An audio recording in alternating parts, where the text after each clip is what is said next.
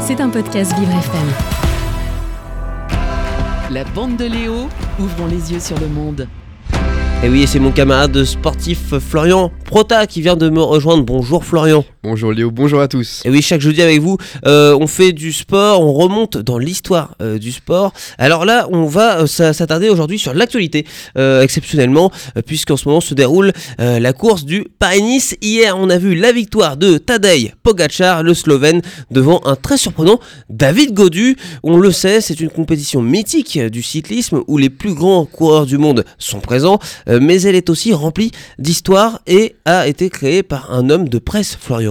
C'est en 1933 précisément qu'un homme décide de lancer cette course en France. Il s'appelle Albert Lejeune et il dirige le petit journal basé à Paris et le Petit Niçois.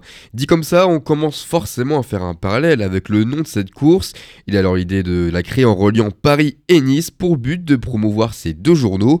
Une initiative très audacieuse, on peut le dire, mais qu'on peut qualifier de génie car encore aujourd'hui, cette course est un événement que les coureurs du monde entier cochent dans le calendrier la saison des cyclistes qui ont marqué l'histoire de ce sport ont participé à la compétition.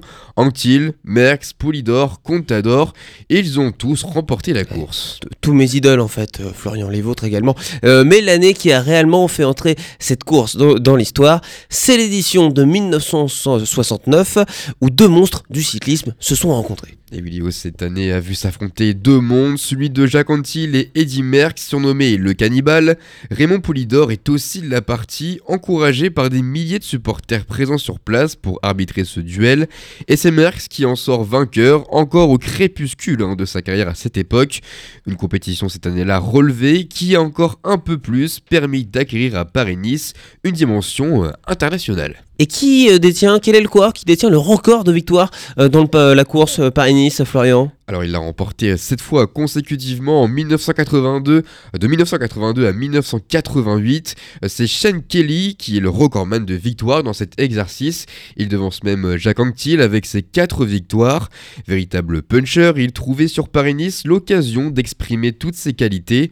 En revanche, pas très bon grimpeur, il profitait aussi du fait que la course ne passait pas par les Alpes pour s'illustrer sur les côtes, euh, sur les côtes certes pentues, mais beaucoup moins longues que les routes euh, alpestres. Mais Paris-Nice, c'est aussi euh, des clichés et des images qui sont instés dans la mémoire collective, Florian. Et oui, tout à fait. Hein. Plusieurs images marquantes ont vu le jour. Parmi elles, on retrouve celle où l'on voit Bernard Hinault frapper un manifestant en 84, ou celle du coureur kazakh André Kivilev qui tombe, qui tombe sans casque en 2003 dans une descente où il décède malheureusement.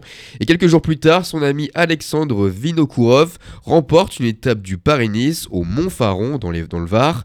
Brandit une photo de son ami décédé. De terribles photos euh, qui ont parfois plongé la course dans l'horreur, mais qui ont aussi construit euh, la légende de la compétition. C'était un podcast Vivre FM.